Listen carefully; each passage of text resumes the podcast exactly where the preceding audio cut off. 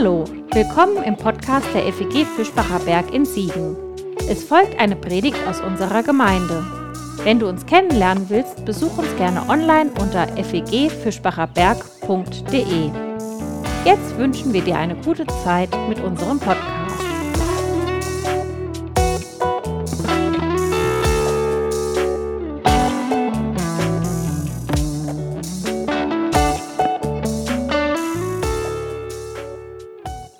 Ist, dass es vom Judentum einen Satz gibt, dass nicht das Judentum den Schabbat Zeit, durch die Zeit hindurch immer gefeiert hat und dadurch den Schabbat gehalten hat, sondern eher umgekehrt, dass die Feier des Schabbat, dieses Samstages von Freitagabend bis Samstagabend, dass diese Feier das Judentum zusammengehalten hat.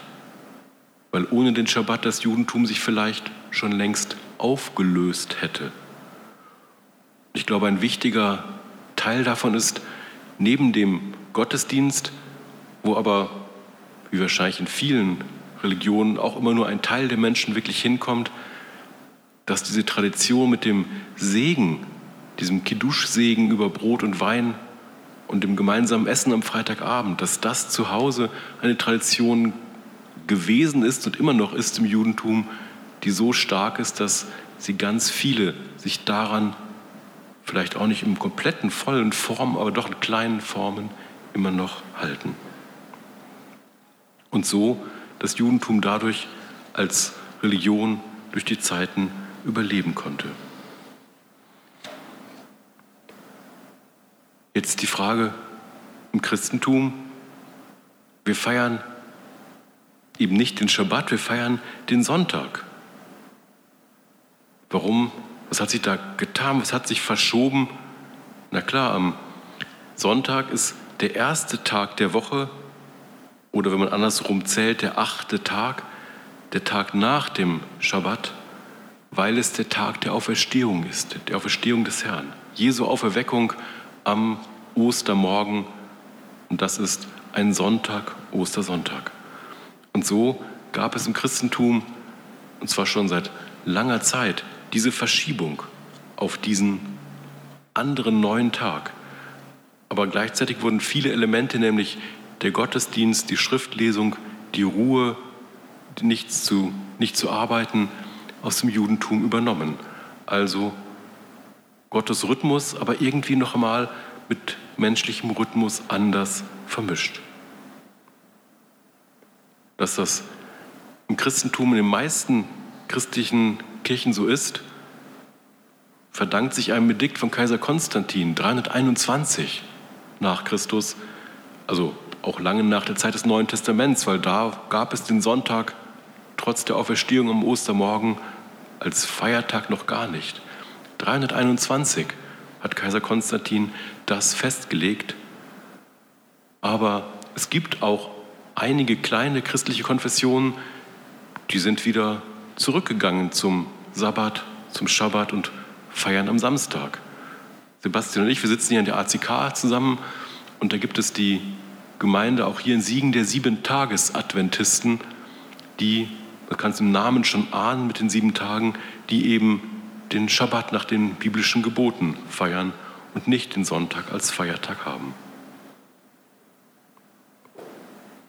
Und in Israel heute ich habe mir aufgeschrieben, Tel Aviv und Jerusalem, da ist diese Breite, wie man denn den Schabbat richtig feiert, auch zu sehen. In Jerusalem gibt es natürlich Ecken, Gebiete, Bezirke, wo fromme Juden leben, wo der Schabbat ganz zentral eine große Rolle spielt, wo kein Auto fährt, wo das Leben wirklich an diesem Tag stehen bleibt. In anderen Bereichen, auch in Jerusalem, in anderen Ecken, aber wenn Sie nach Tel Aviv gehen, da ist es wie hier am Sonntag Ausflugsverkehr, die Lokale sind offen, viel Betrieb. Und manchmal überlege ich, wie machen wir das eigentlich? Wie ist das für uns, für mich, mit dem Rhythmus, mit dem Sonntag? Was darf man eigentlich am Sonntag und was nicht? Ich glaube, im Siegerland zumindest ist Rasenmähen sicherlich nicht möglich, nicht erlaubt, das geht nicht. Aber schwimmen gehen, einen Ausflug machen? Oder wie ist das mit einkaufen im Internet, was man ja doch auch mal Sonntagnachmittag schnell eben bei diesem oder jenem Anbieter machen kann. Ist das in Ordnung oder nicht? Welche Gebote gelten da? Welcher Rhythmus? Wie verbinden wir uns mit unserem Lebensrhythmus, mit Gottes Lebensrhythmus, um da immer wieder einen Gleichklang hinzubekommen? Andererseits eine ganze Reihe Dinge, die ja auch schon immer im Judentum wichtig sind, haben wir genauso dieses gemeinsame Essen in der Familie, Sonntagsbraten, da ist doch immer noch vieles auch da, was für uns wichtig ist, diesen Tag zu einem besonderen Tag zu machen. Und was man im Rhythmus auch an diesem Tag immer wieder neu lernen kann, loslassen, verzichten, dass ich Dinge, die ich jetzt gleich machen könnte, im Internet einkaufen, auch einmal loslassen kann, sagen kann, das ist heute und jetzt nicht dran, das kann ich genauso gut auf morgen schieben, morgen tun. Wobei unsere Gesellschaft an der Stelle ja doch auch sehr christlich geprägt ist, eben den Sonntag als arbeitsfreien Tag, die Geschäfte, die geschlossen sind, vieles, was am Sonntag nicht geht und anders ist, doch diese Prägung sehr deutlich da ist, was in europäisch christlich geprägten Ländern jetzt zum großen Teil in unterschiedlicher Ausprägung so ist, in anderen Teilen der Welt aber eben natürlich keine Rolle spielt. Und Jesus, wenn wir uns im Neuen Testament die Jesus-Geschichten an, anschauen, gibt es da einige, die mit dem Schabbat zu tun haben und einige, wo es auch Ärger gibt. Also zum einen Festmahl in den Häusern, das wird auch immer wieder berichtet, dass Jesus, und das wird oft auch dann an einem solchen Tag gewesen sein, sich in Häusern beim Festmahl aufhält. Aber dann gibt es, wie gesagt, Geschichten von Ärger. Ich lese aus dem Markus-Evangelium.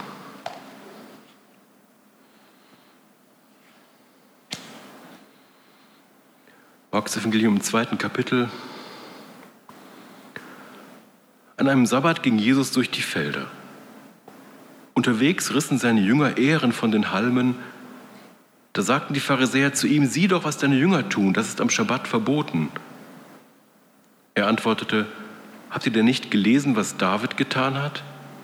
Er und seine Männer waren in einer Notlage und hatten Hunger. Der hohe Priester war damals Abjatar.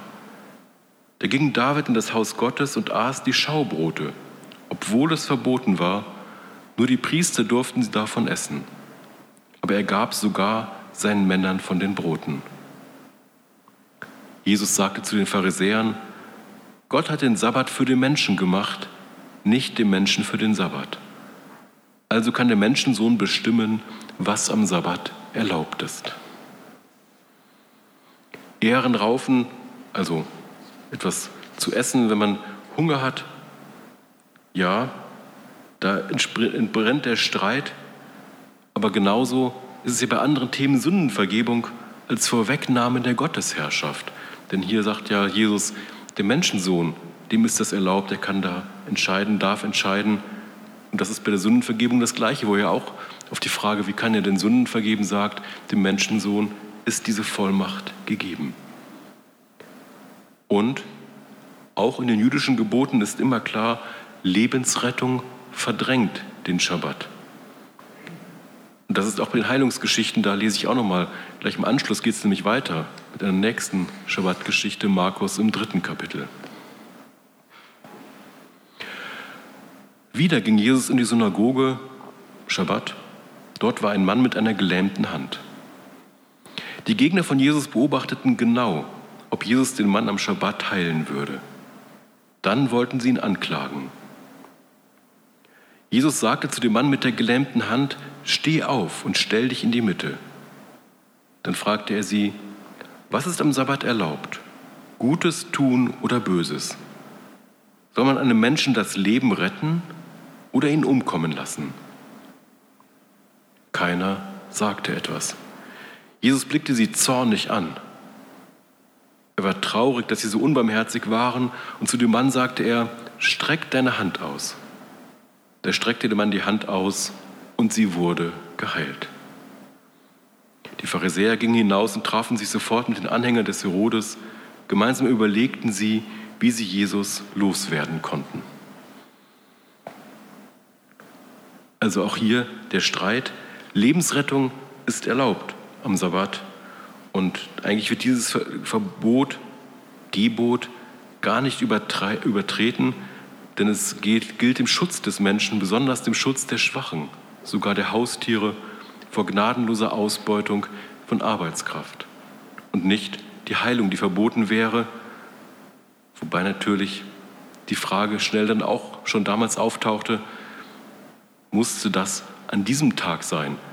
Die Hand war schon lange krank und hätte genauso am kommenden Tag erst geheilt werden können. Aber da wird dann eben doch deutlich, dass Jesus klar machen will, dass das Leben wichtiger ist und eben der Mensch, dem, der Schabbat dem Menschen dienen soll und nicht umgekehrt. Natürlich hätte er die Hand auch am nächsten Tag heilen können, aber doch, wenn es möglich ist, Gutes zu tun und Böses nicht zu tun, dann ist das auch an solchen Tagen angezeigt und geboten. Aber eigentlich ist das gar kein neues Gebot als das aus dem Judentum, wenn man das nicht so auslegt wie die Pharisäer, auch schon so gewesen ist. Ich hatte schon gesagt, im entstehenden Christentum 321 Konstantin der Große macht den Sonntag zum öffentlichen Ruhetag und Feiertag, um den Gottesdienst, den christlichen, zu privilegieren, dass da dann dieser Feiertag hinfällt und der Gottesdienst gefeiert werden soll. Im Hochmittelalter dann sehr unschöne Erscheinungen, Antijudaismus, dass zum Beispiel in der Inquisition in Spanien man verhandelt hat nach typischen Sabbatmerkmalen, nämlich, man kann sich das vorstellen, leuchtete Kerzen, die beiden Kerzenleuchter, die zum Segen dazugehören, erloschene Öfen, weil sie nicht mehr geheizt werden durften, saubere Hemden, frische Tischtücher. Das wurden als Sabbatindizien gewertet, um konvertierte Juden zu verhaften. In der Reformationszeit dann noch einmal neuen Aufgriff. Martin Luther, mystisch beeinflusst, hat auch einerseits den Sabbat als Tag, wo der Mensch in seinem Rhythmus sich mit Gottes Rhythmus in Einklang bringt, und gleichzeitig hat er sich aber dann doch auch dazu geäußert und gesagt, naja, die Gebote für den Sabbat zu beachten, das ist nicht Bedingung für Gottes Heiligung des Menschen. Also auch eher eine stärkere Betonung der Freiheit. Ähnlich wie Jesus das in seiner Heilungsgeschichte tut. In der evangelischen Geschichte, Kirchengeschichte gab es dann wieder andere Strömungen, die Puritaner in England, die forderten dann wieder in der Reformationszeit die buchstäbliche Auffassung und die strikte Einhaltung der Sabbatgebote, besonders der Arbeitsruhe. Manche forderten sogar eine entsprechende Samstagsruhe. Was aber dann Stück für Stück im Weg vom Judentum zum Christentum verloren ging. Und ich glaube, das ist etwas, was mir zumindest immer wichtig geworden ist, da nochmal drauf, einen Blick drauf zu werfen, dass das alles im Christentum sehr gesetzlich wurde, was alles erlaubt und verboten sein könnte und wie man sich verhalten soll. Aber im Judentum ist ganz entscheidend die Schabbat-Freude. Man freut sich daran an diesem Tag und voller Freude tut man oder lässt man Dinge. Und das, da könnten wir uns im Christentum, glaube ich, manche Scheibe von abschneiden, zu sagen, nicht weil irgendwas geboten ist und deswegen soll und muss das so gemacht werden, sondern die Freude, die Freude daran noch einmal stärker in den Blick zu nehmen. Die Freude, dass Gott mit seinem Rhythmus uns seinen Rhythmus sozusagen schenkt und wir uns da angleichen können, wir da parallelen Berührungspunkte haben und dass das uns mit Freude erfüllen kann. Freude daran, dass wir so geschaffen sind von Gott, dass wir hier in Freude und Freiheit leben können, das wäre doch wirklich ein Grund zur Freude. Und vielleicht ist dafür so ein Rhythmus nicht nur vielleicht, sondern sicher auch gut, dass man nicht gerade im Überfluss das Lassen völlig aus dem Blick verliert und das Leben immer gleichförmig wird und dass es eben einen Rhythmus hat. Denn wenn ich, egal was, ein Musikinstrument spiele, irgendetwas anderes ge gerne gut machen will, aber nie übe, keinen Rhythmus darin finde, sondern nur alle zwei Jahre mal das Instrument auspacke, keine Übung habe, dann verliere ich den Kontakt völlig. Und das ist mit Gott und mit Gottes Worten genauso. Und so ist dieser Rhythmus sicherlich etwas, der uns hilft, mit Gott in Kontakt zu bleiben. Der Rhythmus des Sonntags, des Gottesdienstes, der Rhythmus in der Woche. Und die Kirchenglocken, die wir immer wieder hören, ich habe gerade, als ich draußen morgens hier stand, gehört, dass man die Truppacher Glocken hier oben hören kann. Die geben ja auch, wenn Sie so wollen, Gottes Rhythmus vor, nämlich sonntags zum Gebet zu rufen, aber auch in der Woche an Gott, an das Gebet zu erinnern. Morgens, mittags und abends die Gebetszeiten, zu denen die meisten Kirchenglocken läuten. Und so können wir uns als Spiegel sehen für das, was Gott in der Schöpfung, in seinem Rhythmus vorgegeben hat. Und ich lese noch einmal jetzt aus dem ersten Buch Mose eben, was zum Tag Schabbat dort gesagt ist. Zweites Kapitel im ersten Buch Mose. So wurden Himmel und Erde vollendet mit allem, was darin ist. Am siebten Tag vollendete Gott sein Werk, das er gemacht hatte. An diesem Tag ruhte er aus von all seiner Arbeit, die er getan hatte. Gott segnete den siebten Tag und erklärte ihn zu einem heiligen Tag. Denn an diesem Tag ruhte Gott aus von allen seinen Werken, die er geschaffen und gemacht hatte. Das ist die Entstehungsgeschichte von Himmel und Erde. So wurden sie geschaffen. Gott macht Pause, einen ganzen Tag. Und wir dürfen das auch. Und die Pause ist wahrscheinlich genauso wichtig wie die Freude und der Humor. Ohne das ginge alles kaputt. Und letztlich geht es also auch im Sabbat um Gnade, auch im Sonntag um Gnade. Wer sich beschenkt, ja gerettet weiß ohne Grund, ohne Sinn und Verstand durch Jesus Christus, der kann auch eher gnädig mit sich und anderen umgehen und auch mit der geschenkten Zeit ebenso geschenkt wie die Gnade. Nicht immer und sofort muss alles passieren und auch die Zeit für Gott, für den Gottesdienst ist da. Ich habe noch einen Text aus der Tradition mitgebracht, den Heidelberger Katechismus. Denn da kommt auf einmal, was in der Bibel, wie gesagt, Sonntagsgottesdienst ist gar kein Thema dort, nur die Versammlung am Schabbat. Und auch die wird biblisch kaum größer sind eher die Feste die, eine, Feste, die eine große Rolle spielen, aber eben dieser Sieben-Tage-Rhythmus. Und dann der Heidelberger Katechismus, der auch nochmal in Frage 103 fragt, was will Gott im vierten Gebot, also dem Gebot für den Sabbat? Gott will zum einen, dass das Predigtamt und die christliche Unterweisung erhalten bleiben und dass ich, besonders am Feiertag, zu der Gemeinde Gottes fleißig komme. Dort soll ich Gottes Wort lernen, die heiligen Sakramente gebrauchen, den Herrn öffentlich anrufen und in christlicher Nächstenliebe für Bedürftige spenden. Der erste Teil der Frage, den zweiten Teil lasse ich jetzt weg. Der trägt hier nichts zur Sache aus. Also hier noch einmal dass im vierten Gebot der Heidelberger etwas spröde nur den Gottesdienst im Blick nimmt, aber eben auch natürlich die Nächstenliebe mit in den Blick nimmt aber ob man da auch aus Freude und Rhythmus fürs Leben in Übereinklang mit Gott finden kann. Und wie finden wir Rhythmus? Zum Schluss noch als Frage für die Gottesdienste, wie finden wir Rhythmus, um mit Gott in Einklang zu kommen, für ganz verschiedene Milieus, verschiedene Menschen, verschiedene Gruppen. Wir können ja heute schon erleben, wie anders euer Rhythmus hier in der freien Gemeinde ist als unser Rhythmus im Gemeindezentrum oder in Achenbach oder in der Nikolaikirche oder in der Martinikirche. Andere Traditionen, andere Rhythmen, andere Musik, anderer Geschmack. Und doch Gottes Rhythmus, der dem Ganzen zugrunde liegt, aber menschliche Rhythmen, die unterschiedlich sind und auch unterschiedliche Menschen ansprechen.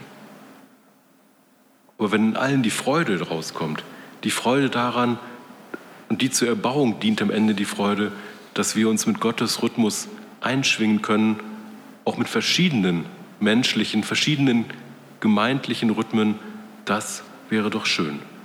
Wenn wir da nicht verbissen, sondern offen herangehen, wenn wir da den Rhythmus Gottes uns zuspielen lassen und dann uns darauf einschwingen und mitgehen. Dann können wir voller Freude auch im Gebet uns mit Gott in einen Rhythmus bringen und können so im Judentum Shabbat, Shalom, Friede am Shabbat, am Sabbat, können so mit diesem Rhythmus einschwingen und für uns einen gesegneten Sonntag, Auferstehung des Herrn als unser Rhythmus des Lebens uns erinnern lassen. Amen.